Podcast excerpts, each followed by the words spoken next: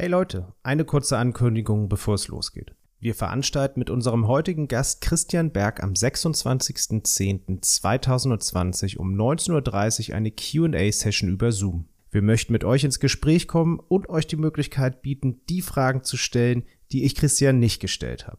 Wenn sich also Fragen ergeben entlang der Folge, am besten merken oder gleich aufschreiben und dem Anmeldelink in den Show Notes folgen. Die Plätze sind dieses Mal auf 40 begrenzt, daher am besten schnell sein. Das war's soweit, viel Spaß bei der Folge. Hi, mein Name ist Colin Bean und ihr hört Masters of Change, der Podcast, in dem ich mich mit Gründern, Denkern, Aktivisten und anderen visionären Weltverbesserern über ihre Erfolge und Misserfolge unterhalte und was sie aus beiden gelernt haben.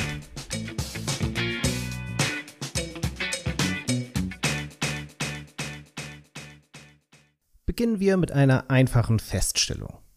Nachhaltigkeit ist komplex. Denn sie umfasst etliche Bereiche. Wie wir konsumieren, wie wir produzieren, wie wir Lieferketten oder sogar die Digitalisierung gestalten.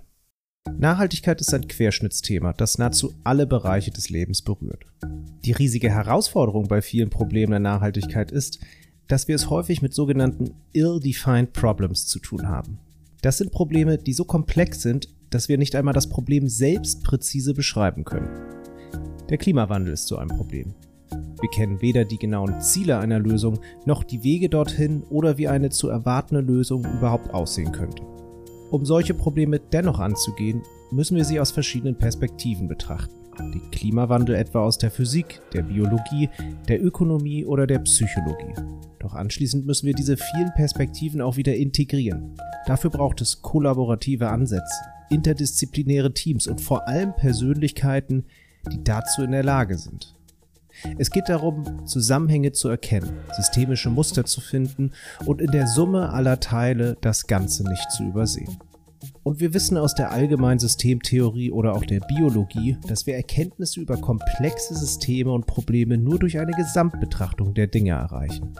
Meine These daher, für die nachhaltige Transformation brauchen wir mehr Generalisten.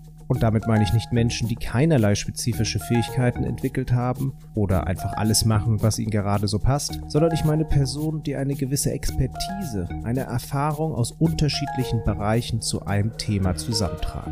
In etwa so, wie es mein heutiger Gast tut. Professor Dr. Dr. Christian Berg. Der einzige Mensch, den ich persönlich kenne, der zwei vollwertige Dissertationen verfasst hat. Der also in der Wissenschaft zu Hause war, aber auch über 15 Jahre in der Wirtschaft der die Politik beraten hat, sich ehrenamtlich als Mitglied im Präsidium des Deutschen Club of Rome's engagiert und der Vater Speaker und Autor ist. Christian hat Erfahrung aus all diesen Tätigkeiten sowie Kenntnisse aus insgesamt vier Disziplinen. Und alles richtet sich bei ihm an einem gemeinsamen Fluchtpunkt aus. Einer nachhaltigen Entwicklung. Was es für die eigene Karriere bedeutet, sich so breit aufzustellen, wie erfüllend ein Leben ist, das sich durch Neugierde leiten lässt und wie sehr wir solche Persönlichkeiten brauchen in einer Welt, die von Spezialisten geprägt ist, darüber habe ich mit Christian gesprochen. Aber fangen wir zunächst am Anfang an. In deinem LinkedIn-Profil steht ja, du bist Sustainability Thinker, Speaker und Autor. Wolltest du das schon immer werden? Das wollte ich nicht immer werden. Ähm, ich habe mich schon ziemlich lange äh, mit Fragen der Nachhaltigkeit beschäftigt oder damals vielleicht Umwelt. Ähm, und ich habe in den 80er Jahren Abitur gemacht. Und, ähm, als ich Teenager war, habe ich äh, über die äh, Abholzung des Regenwaldes erfahren, also Mitte der 80er. Heute reden wir immer noch drüber leider. Und äh, dass dann in Brasilien Soja angebaut wird, um hier in Europa vor die Schweine zu werfen. Ähm, und das hat mich veranlasst, seitdem eigentlich meinen Fleischkonsum zu reduzieren. Also ökologisch engagiert oder interessiert war ich schon lange, aber ich, mich hat dann als Schüler die Frage der, des Verhältnisses von Glaube und Wissen, Glaube und Wissenschaft ähm, beeinflusst und, und geprägt.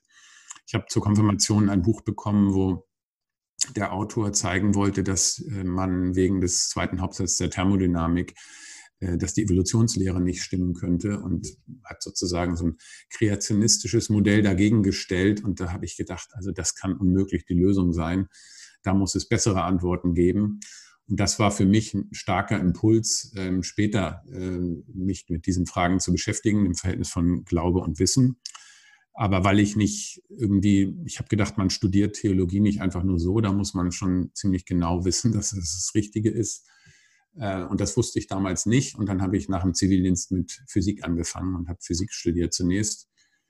Weil mich das aber alleine nicht äh, ausgelastet hat, beziehungsweise ich äh, mehr an mehreren Dimensionen der Wirklichkeit interessiert war, habe ich dann parallel noch Philosophie studiert und dann nach Abschluss der, des Physikstudiums Philosophie und Theologie noch gemacht und mich dann ähm, diesen Fragen gewidmet. Also dieses Verhältnisses von Glaube und Wissen. Und dann äh, habe ich da eine Doktorarbeit zugeschrieben ähm, und habe das Verhältnis von Glaube und Naturwissenschaft untersucht. Und ähm, in diesem Verhältnis ähm, gibt es verschiedene Dimensionen. Eine davon ist die Frage, wie wir äh, Wissen äh, generieren oder wie wir Wissen um, mit Wissen umgehen in Fragen ja, der Naturwissenschaft oder allgemein auch der Wissenschaft und in Fragen äh, der Religion. Eine zweite Dimension ist, ähm, sind so mehr äh, metaphysische Fragen. Wie verhält sich das, was vielleicht wissenschaftliche Erkenntnis äh, zutage fördert, äh, zu dem, was in religiösen Traditionen gedacht wird? Also wie verhält sich Evolutionslehre und Schöpfungslehre zum Beispiel? Gibt es da irgendein Verhältnis? Haben die irgendwas miteinander zu tun oder nicht? Das war sozusagen dann die Antwort auf meine äh, Konfirmationsfrage. Äh, und der dritte Aspekt ist, wie gehen wir eigentlich mit der Schöpfung um? Und das führt dann natürlich unmittelbar zu dem Thema Nachhaltigkeit. Und so bin ich dann über quasi diesen Umweg, äh, was die Faust, Faustsche Frage im Grunde, was die Welt im Innersten zusammenhält, äh, zu der Frage gekommen, wie wir mit der Schöpfung umgehen und wie wir die Welt so gestalten, dass sie auch für künftige Generationen erhalten bleibt.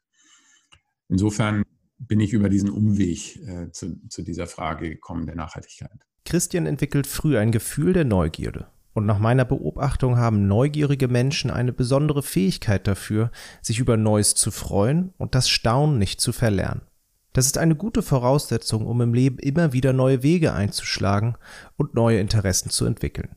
Das wiederum ist das Fundament für eine Karriere, die keiner geraden Linie folgt und somit vorausschaubar bis zur Rente ist. Solch offene Karrierewege ähneln eher einer Linie, die sich kreuz und quer durchs Leben zieht, die unvorhersehbare Abzweigungen nimmt, weil sich plötzlich eine überraschende Option ergibt, von der man zuvor nie gedacht hätte, dass sie sich überhaupt auftut. Bei Christian ist es so, dass er fasziniert ist von verschiedenen Perspektiven der Wirklichkeit. Und denen folgt er mit einem breiten Erkenntnisinteresse.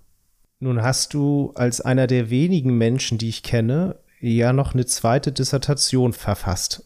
Wie, wie kam es denn dazu eigentlich? Also, welche Schritte haben dazu geführt, dass du dann nochmal so ein großes akademisches Projekt begonnen hast? Ja, das ist auch nicht direkt geplant gewesen. Ich war damals ähm, zunächst in meiner theologischen Dissertation noch beschäftigt und habe eben das Verhältnis von Naturwissenschaft und Theologie untersucht. Wie ich eben sagte, da ist an eine Dimension daran, dass äh, die ethische Frage.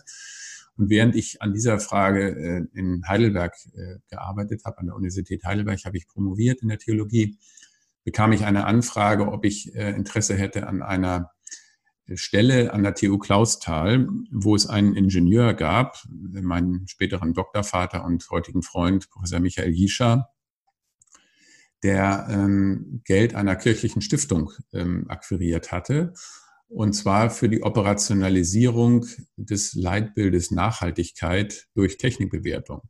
Also verdeutscht gesagt, wie können wir, indem wir Technik bewerten, dazu beitragen, ähm, dass die Welt nachhaltiger wird. Technikbewertung, Technikfolgenabschätzung ist ein mittlerweile etabliertes, äh, etablierter Bereich äh, in der ja, erweiterten Technikwissenschaft. Und ähm, ich war daran sehr interessiert, fand das eine spannende Frage. Und es war auch nicht, es war eigentlich auch schön, dass ich sozusagen direkt von einem Heidelberger Professor angesprochen wurde, ob ich Interesse hätte an dieser, Fra an dieser Fragestellung, weil äh, Michael Jischer suchte jemanden, der doppelt qualifiziert war, also der einen Hintergrund in Natur- oder Ingenieurwissenschaften hatte und ähm, Geisteswissenschaften, Philosophie oder Theologie. Und das hatte ich. Und dann sind wir uns relativ schnell einig geworden. Ähm, ich habe allerdings gesagt, äh, dass ich von meiner Mutter gelernt hatte, dass man Sachen, die man anfängt, zu Ende macht. Deswegen war meine erste Bedingung sozusagen, dass ich meine theologische Dissertation fertig schreibe. Und damit hatte er gar, kein Problem, hat das äh, ganz großartig unterstützt, ähm, hat mich sozusagen finanziert, obwohl ich in der theologischen Arbeit noch weitergeschrieben habe. Und ähm, hat dann gemeint, naja, Sie können ja noch ein zweites Mal promovieren. Ähm, und ich hätte mich dann mit der Arbeit auch in Clausthal habilitieren können. Aber dann dachte ich, als, äh, weil das, ich war ja Diplomphysiker und ähm, dann inzwischen Magister und Doktor der Theologie und hätte mich sozusagen formal auch habilitieren können mit der zweiten Arbeit. Aber das war mir dann doch zu verwegen, ähm, mich dann zum Ingenieur zu habilitieren mit diesen Arbeiten. Und dann habe ich gesagt, dann erscheint es mir als solider und glaubwürdiger, wenn ich ein zweites Mal promoviere. Und so kam dann der Dr. Ing. Ich habe dann allerdings zu einer Frage gearbeitet, die nicht wirklich Naturwissen, äh, Natur- oder Ingenieurwissenschaftlich ist, nämlich ich habe mich äh, mit der Frage auseinandergesetzt, wie eigentlich durch die Technik in der, seit der Industrialisierung wir die Welt immer mehr vernetzt haben und was das für das Thema Nachhaltigkeit bedeutet. Also vernetzt insbesondere im Bereich äh, Information und Kommunikation. Das fing schon mit der optischen Telegrafie im 18. Jahrhundert an und dann natürlich durch die elektrische Telegrafie im 19. Jahrhundert bis hin zu heutigen Internet und Social Media auf der einen Seite und auf der anderen Seite durch Infrastruktur. Also ähm, im Grunde durch die Entwicklung des Dampfschiffs, also von der Dampfmaschine, später Dampfschiff, dann Eisenbahn, Individualverkehr, Flugverkehr. Wir haben die Welt immer mehr mit immer dichteren Netzen überzogen.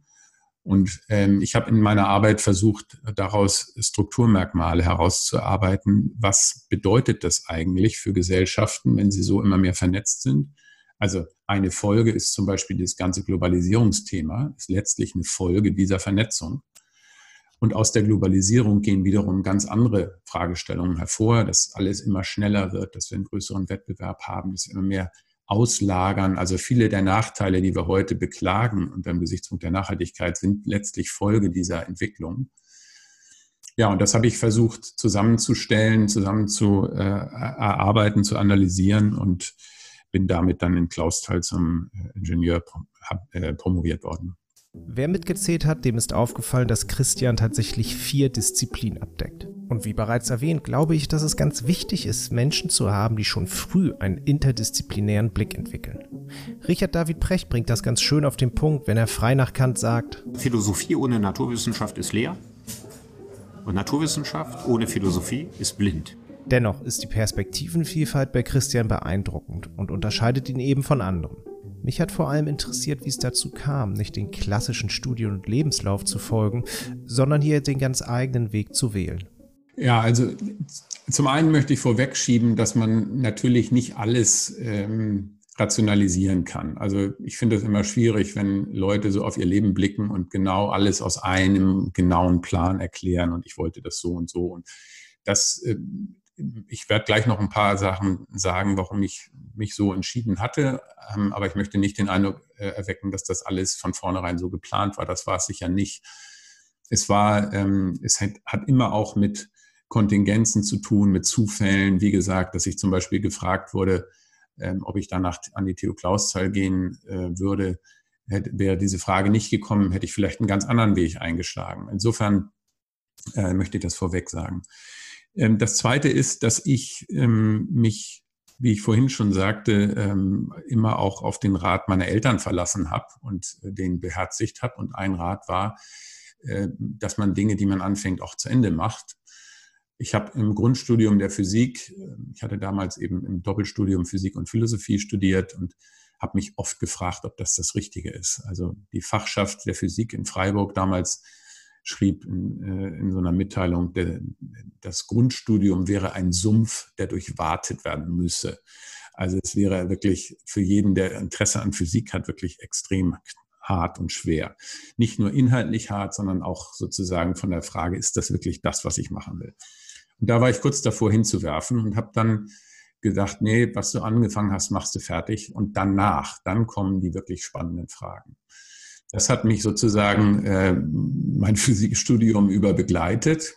Ich habe dann in der Astrophysik Diplomarbeit gemacht und konnte mich sehr spannenden Fragen widmen. aber habe gedacht, also das, was mich eigentlich interessiert, dieses Verhältnis von Glaube und Wissen, ähm, habe ich noch nicht äh, hinreichend beantwortet. Und ich habe damals schon gemerkt, dass es eine ganze Reihe von ähm, Naturwissenschaftlern gibt, die sich auch, also viele Physiker, aber auch Biologen, äh, Chemiker, die sich äh, mit philosophischen und religiösen, weltanschaulichen Fragen auseinandersetzen. Einstein hat schon gesagt, äh, Gott würfelt nicht. Äh, Planck hatte man damals gesagt, als er, bevor er Physik studierte, studieren Sie doch nicht Physik, da ist alles entdeckt, machen Sie lieber was anderes und äh, hat dann zur Revolution in, in der Physik im 20. Jahrhundert beigetragen und hat sich immer auch mit philosophischen Fragen auseinandergesetzt. Heisenberg ist da sicher zu nennen. Äh, dann ganz prominent Stephen Hawking, Jacques Monod, viele andere.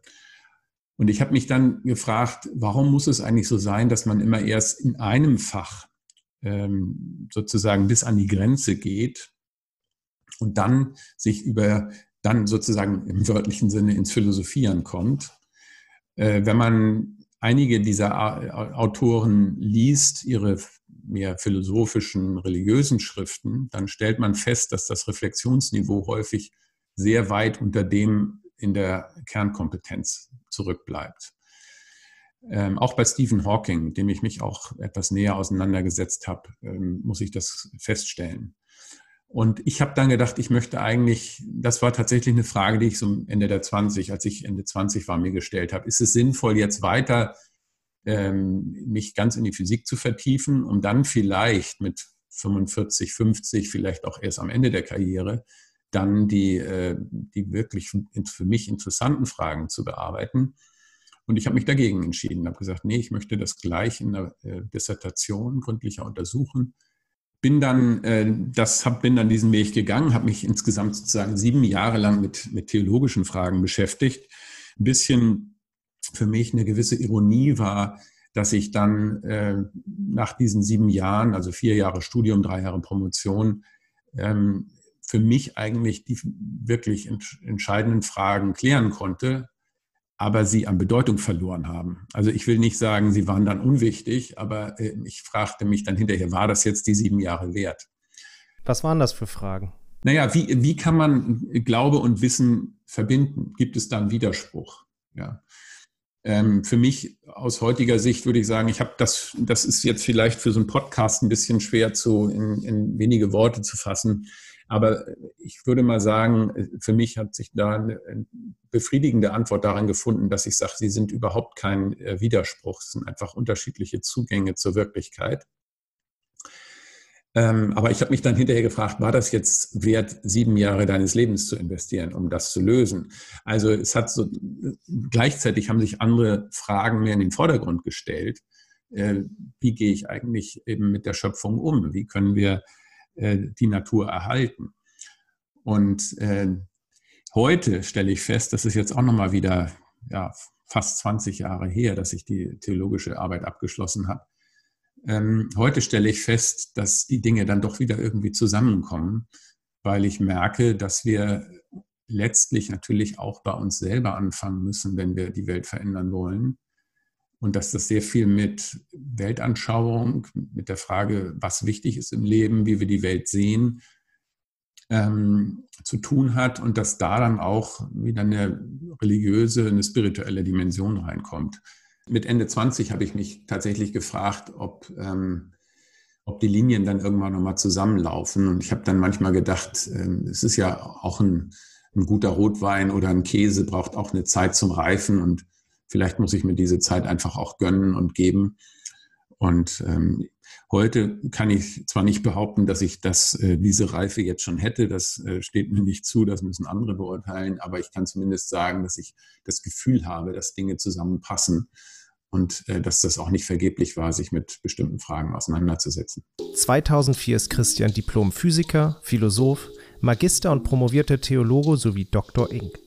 Er kommt sich in einem auf Spezialisierung ausgelegten System wie der Wissenschaft langsam etwas exotisch vor. Ein Anlass darüber nachzudenken, ob er nicht doch in der Wirtschaft besser aufgehoben ist. Und wie es das Leben so will, ist es eine ungeplante Begegnung, die den Ball schließlich ins Rollen bringt. Ähm, ich war eingeladen von der BMW Stiftung zu einem Indo-German Young Leaders Forum nach Delhi und traf dort einen SAP-Manager und habe gesagt, ist das nicht ein Thema, was euch interessieren sollte? Denn ähm, eure Kunden, sprich die Unternehmen, befassen sich zunehmend mit Nachhaltigkeit. Sollte das nicht auch für SAP richtig sein und wichtig sein? Denn immerhin läuft inzwischen ungefähr zwei Drittel der Weltwirtschaft ähm, auch über SAP-Systeme. Das heißt, äh, wenn man es schafft, ähm, hier Systeme zu entwickeln, die Unternehmen helfen, effizienter und besser zu wirtschaften, dann könnte man einen Riesenschritt tun. SAP ist Weltmarktführer im Bereich der Enterprise Resource Planning Software, ERP Software abgekürzt. Und wenn man über Enterprise Resources nachdenkt, Unternehmensressourcen, dann wird das bis heute oder zumindest bis damals praktisch ausschließlich in finanzieller Hinsicht getan. Und ich habe dann jahrelang bei SAP mich dafür eingesetzt, dass man den Bilanzraum erweitert und sagt, wir müssen eben auch nicht finanzielle Kennzahlen genau so behandeln äh, wie finanzielle Kennzahlen. Und kurz nachdem ich angefangen hatte, kam unser Vorstandsvorsitzender in die Abteilung. Ich hatte die Idee, quasi eine Software zu entwickeln, die das, äh, die Nachhaltigkeitsberichterstattung äh, unterstützt und im Grunde letztlich automatisiert. Es war so, dass ähm, mein Chef äh, früher mal Assistent äh, vom Vorstandsvorsitzenden gewesen war, bevor er diese Rolle hatte und hatte ihn eingeladen, hat gesagt, Mensch, Henning, wir zeigen dir mal, was wir alles Tolles machen. Und ich war eben gerade acht Wochen dabei. Und mein Chef sagte, das ist eine coole Idee, dieses mit den Nachhaltigkeitsberichten zu automatisieren. Stell das doch mal dem Henning vor. Denn es ist, war bis damals so und es ist leider auch heute immer noch so, dass viele Unternehmen Nachhaltigkeitsberichte erstellen, aber die Daten aus, ähm, witzigerweise aus SAP-Systemen rausziehen und dann in Excel-Sheets eintragen und die ganze Buchungskontrolle, das Vier-Augen-Prinzip, die Prozessunterstützung, das ist alles flöten. Und deswegen ist eigentlich die Datengrundlage für diese Berichte sehr zweifelhaft und, und schlecht. Und ich hatte die Idee, das zu automatisieren, dass man sozusagen per Knopfdruck im Idealfall weiß, wie viele Frauen in Führungspositionen habe ich, wie viel Energieverbrauch, wie viel Wasserverbrauch. Und der SAP hat damals viel mit ähm, mit externer Forschung gemacht und ich hatte gedacht, gut, wenn, also mit äh, öffentlichen Geldern, mit EU-Projekten und äh, Forschungs, äh, vom Forschungsministerium Geldern. Und ich habe gedacht, Henning Kagermann würde bestimmt sagen, ja, macht mal ein Forschungsprojekt. Aber das sagte er nicht, denn er sagte, ja, das macht Sinn. Ich habe also die Chance gekriegt, ihm meine Idee vorzustellen und ähm, und ähm, dann, man glaubt nicht, äh, wenn man das nicht selbst erlebt hat, was das für ein Aufwand ist. Also ich war ja später unter anderem mal für die Kanzlerin unterwegs. Äh, das ist vernachlässigbar mit dem Aufwand, den, der damals betrieben wurde, wenn man äh, eine Viertelstunde Zeit hat, dem CEO äh, von SAP was zu erzählen, mit unglaublich vielen Dry Runs und Tests und hier und da. Naja, es war alles bis ins allerletzte durchorchestriert. Und wie das so ist, ich war der Vorletzte oder Letzte in der Reihe nach einem dreistündigen Meeting. Und mein Chef, Chef sagte, ach, wir machen Schluss. Und mein Chef sagt, nee, nee, den Christian nehmen wir noch. Ich hatte mich auf eine Viertelstunde vorbereitet. Dann sagt mein Chef, Chef, okay, Christian, du hast fünf Minuten, zwei Minuten Diskussion. Ja, und dann habe ich losgelegt und ich dachte, Henning sagt am Schluss, ja, macht mal ein Forschungsprojekt und akquiriert öffentliche Gelder, kostet mich nichts.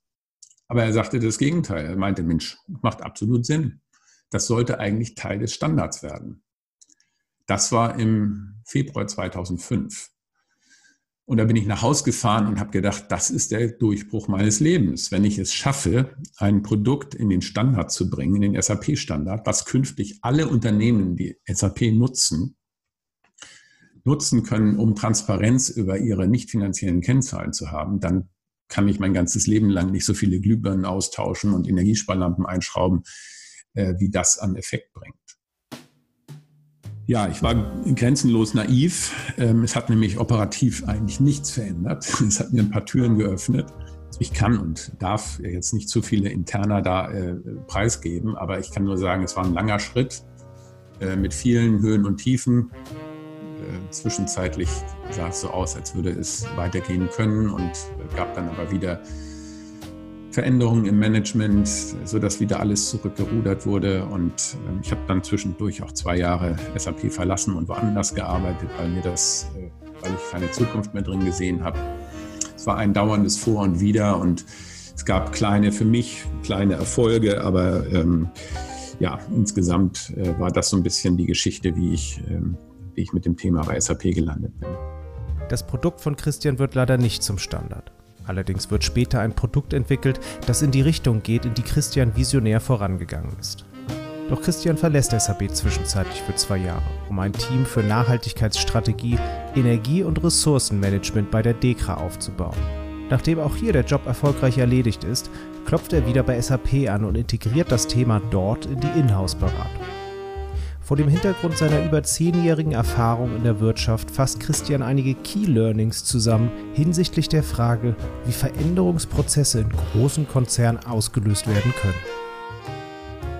Zum einen glaube ich, dass die äh, Spielräume für das Management und auch für, das, für die Top Executives, für die Vorstände, ehrlich gesagt viel kleiner sind, als man das von außen manchmal denkt. Denn auch die Vorstände kriegen ziemlich Druck vom Aufsichtsrat. Und ähm, wenn man nicht das tut, was der Aufsichtsrat wirklich gutiert, dann kann es schon auch mal dazu führen, dass man irgendwie was anderes tun muss oder sich sogar einen anderen Job suchen muss. Also ich glaube, ja, das war so ein, ein Learning, dass vielleicht die Macht gar nicht so groß ist, wie man denkt. Und das ist mehr eine Systemfrage. Ist eigentlich, das System ist so drauf angelegt im Moment, dass wir kurzfristige Incentivierung haben, dass wir Quartalsberichte haben. The best quarter ever. Weiß nicht, wie oft ich das gehört habe. Ja, das ist im Grunde trivial, denn wenn ich ständig auf einem Wachstumskurs bin, dann muss jedes neue Quartal das beste aller Quartale sein. Das ist logisch. Ähm, aber dann wird das 30 Sekunden gefeiert und dann, but now let's turn to the next goal, you know, und dann hat, kommt das nächste Ziel das ist das nächste Quartal. Und so ist es unglaublich ähm, äh, getrieben von einem ständigen Wachstumsbedürfnis äh, ja, oder Wachstumswunsch. So, das ist das eine. Das zweite ist, dass äh, Wirtschaft natürlich nur ein Aspekt ist und dass ähm, Unternehmen ja durchaus auch ihre Rolle wahrnehmen müssen, aber dass es letztlich natürlich immer darum geht, auch die, ja, letztlich die Shareholder ähm, beziehungsweise die erweiterten Stakeholder, äh, die Anspruchsgruppen ähm, zu befriedigen beziehungsweise zufriedenzustellen. Und noch vielleicht ein dritter Gedanke, ähm, wenn sich Veränderung äh, durch oder wenn im Top-Management ein, äh, bestimmte Einsichten sich verbreitet haben, dann kann Veränderung manchmal auch sehr schnell gehen. Also wenn äh, plötzlich zum Beispiel die Erkenntnis da ist, ein Wettbewerber macht eine bestimmte, hat eine bestimmte Praxis, also zum Beispiel nur noch grünen Strom zu beziehen, dann kann von heute auf morgen entschieden werden, das machen wir auch. Und wenn es nur die Tatsache ist, dass ein Wettbewerber oder ein möglicher, es muss noch nicht mal ein direkter Wettbewerber sein, sondern ein, ein Unternehmen, das in einer ähnlichen Branche unterwegs ist, wenn, wenn die das machen, dann müssen wir auch. Also dieser Peer Pressure, dass äh, von anderen Unternehmen plötzlich was kommt, der äh, kann dazu führen, dass sehr schnell Sachen umgesetzt werden und viel schneller auch als in der Politik manchmal. Und das ist sicherlich eine Chance, die man, die man auch nutzen kann. Lass uns zurück zu deinem Lebensweg. Du bist nach zehn Jahren SAP zurück in die Wissenschaft gegangen, bist an der TU Clausthal in, an der Universität des Saarlandes, die Universität Kiel aktiv. Was war schlussendlich ausschlaggebend, um doch den Schritt in Forschung und Lehre wieder zurückzugehen? Zunächst mal möchte ich ähm, sagen, dass äh, je nachdem, wen du fragst, Colin, äh, manche Leute vielleicht gar nicht sagen würden, ich bin in die Wissenschaft gegangen.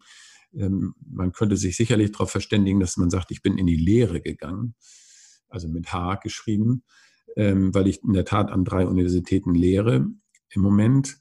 Ähm, ob das, was ich mache, Wissenschaft ist, da würden wahrscheinlich einige Kollegen ihre Zweifel haben. Ich bin tatsächlich von einem Kollegen, einem Volkswirt interessanterweise, vor einiger Zeit mal ja, konfrontiert worden mit der Aussage, Herr Berg, bei Ihnen merkt man, dass Sie aus der Wirtschaft kommen. Und es war völlig klar, dass das kein Kompliment war. Und das hat mich schon einigermaßen irritiert, weil es von einem Ökonomen kam. Also ich bin da wohl von einigen nicht wirklich akzeptiert. Und wenn man mich fragt, welche wissenschaftlichen Arbeiten ich mache, dann ich könnte darauf einiges sagen, was ich durchaus für wissenschaftlich relevant halte. Aber ähm, nach den derzeitigen Standards bin ich kein Wissenschaftler für, für viele Menschen äh, in dieser Community. Das möchte ich vorweg sagen. Ähm, was mich dazu bewogen hat, ist die, ähm, auch da gibt es eine ganze Reihe von Gründen. Ähm, das eine war die Unzufriedenheit, die ich selber verspürt habe, weil die Ziele, die ich in meinem, mit meiner ähm, Karriere sozusagen bei SAP verbunden hatte, nämlich Nachhaltigkeit mehr zum Durchbruch zu verhelfen, auch in der Wirtschaft, ähm, solange meine eigenen Ziele mit den Unternehmenszielen übereinstimmten, ähm, war ich, fühlte ich mich wohl und es ging mir gut. Ich hatte dann aber für mich persönlich den Eindruck, dass äh, das unter dem damaligen Management immer weniger der Fall war und ähm, ich in eine Ecke ja, mich begeben musste oder eine, eine Richtung entwickeln musste, die mir nicht so gefallen hat, auch wo ich andere Dinge auf, äh, noch dazu bearbeiten musste und nicht mehr so den Fokus auf Nachhaltigkeit legen. Und dann habe ich gesagt, das will ich eigentlich nicht. Meine Hauptaufgabe ist jetzt nicht Quartalsbilanzen zu polieren, ähm, obwohl ich nach wie vor glaube, dass SAP ein großartiges Unternehmen ist und viele tolle Sachen macht. Aber für mich war dann der Punkt, wo ich gesagt habe, nee, das ist jetzt für mich nicht mehr die Zeit. Dann kam dazu, dass wir uns parallel, und ich wollte mehr Zeit für sinnvolle und ja, für inhaltliche Arbeit, sinnvolle Dinge haben und inhaltliche Arbeit. Also das ist natürlich so, wenn man in einer entsprechenden Position in einem großen Unternehmen arbeitet, dann ist man sehr viel fremdbestimmt, äh, hat sehr wenig Zeit und freie Valenzen für andere Dinge. Und äh, da ähm, das war mir einfach dann in dem Moment nicht mehr so wichtig. Ich wollte mehr Zeit haben, inhaltlich zu arbeiten. Und dazu kam, dass wir privat uns gerade äh, sowieso überlegten, uns zu verändern und ähm, auch ein Ortswechsel damit verbunden war, nach Norddeutschland zu gehen.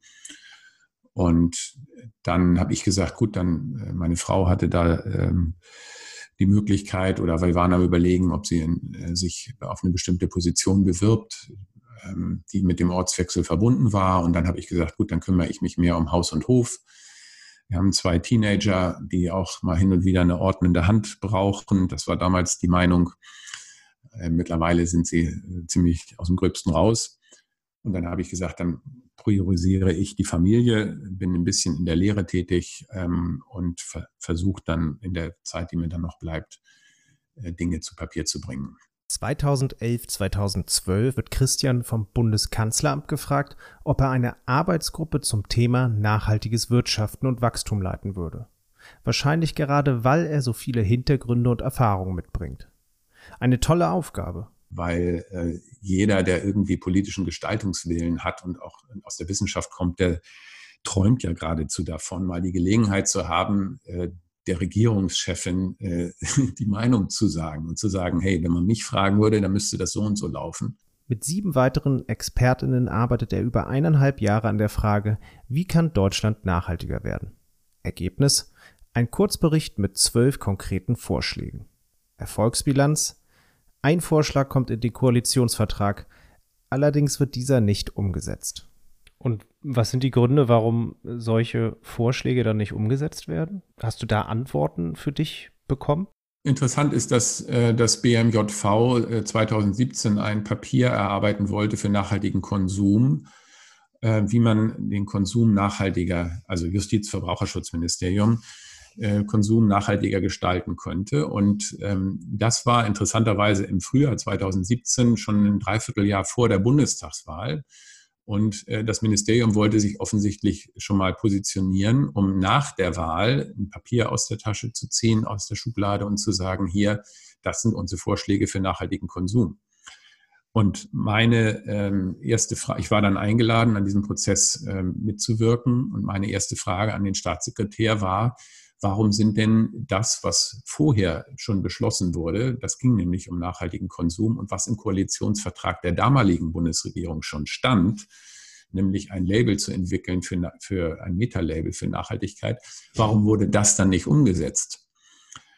Und ähm, der Gedanke war, dass wir die Flut von Labeln, die wir in Deutschland haben, sind, glaube ich, 400 Produktlabel, ständig die, äh, die, die KonsumentInnen vor die Frage stellt, will ich jetzt ohne Kinderarbeit oder will ich jetzt äh, ohne, ohne Schadstoffe oder energieeffizient oder, oder, oder. Aber es gibt kein einziges Label, was, deswegen haben wir Meta-Label das genannt, was den gesamten Prozess ähm, der Wertschöpfung und alle Dimensionen der Nachhaltigkeit gleichzeitig abdeckt. Und das war nach unserer Überzeugung ähm, eine Kernaufgabe staatlicher, äh, ja, äh, staatlichen Handelns, ähm, letztlich das Spielfeld zu klären und für alle gleiche Bedingungen und Transparenz zu ermöglichen. Der Staat soll den Leuten nicht vorschreiben, was sie kaufen, aber er soll ähm, Transparenz ermöglichen. Und ich kann mich nicht beim Einkaufen hinstellen und die Label vergleichen und dann vielleicht zu Hause im Internet recherchieren und sagen, welches Label ist jetzt besser ähm, als, als ein anderes, sondern ich muss mich doch darauf verlassen können, dass die, äh, dass ich, ja, dass ich mich auf die Qualität der Produkte und auf die Kennzeichnung verlassen kann. So, das war der Gedanke dieses Meta-Labels. Und dann habe ich den Staatssekretär gefragt, warum wurde das nicht umgesetzt? Und dann sagt er mir, ach, da gibt es 100 Gründe, einer davon sitzt vor Ihnen. Und dann war mir klar, okay, wenn ich solche Widerstände habe, ich weiß nicht, ob das eine persönliche Befindlichkeit war oder ob es vielleicht der Gedanke war, das war nicht von mir oder ob er einfach nicht dran geglaubt hat, das weiß ich nicht. Aber mir war in dem Moment klar, es gibt eben so viele Barrieren auf dem Weg zur Nachhaltigkeit und es, die allerbesten Ideen nutzen nichts, wenn einer da sitzt und sagt, ich will das nicht. Auch wenn Christian sich, wie wahrscheinlich die meisten, mehr Umsetzung gewünscht hätte, so sagt er, müsse man bereits den Gesamtprozess und die Dialogbereitschaft der damaligen Regierung als Erfolg werten. Denn es war inmitten einer Zeit, in der die Finanzkrise auf ihrem Höhepunkt war. Dass sich die Kanzlerin neben der Euro-Rettung Zeit nimmt für zukunftsweisende Fragen und dafür eine Expertenkommission bildet, war ein wichtiges Signal. Für mich ganz wichtig an dieser Stelle ist, dass hier unterschiedliche Kompetenzen und Perspektiven zusammenkamen und es eine vielseitige Persönlichkeit wie Christian für die Koordinierung brauchte. Und das bringt uns zu meiner anfänglichen Aussage zurück, dass es Generalisten, Allrounder und Multitalente braucht, um solche Projekte zu organisieren und die unterschiedlichen Perspektiven ins große Ganze zurückzubinden.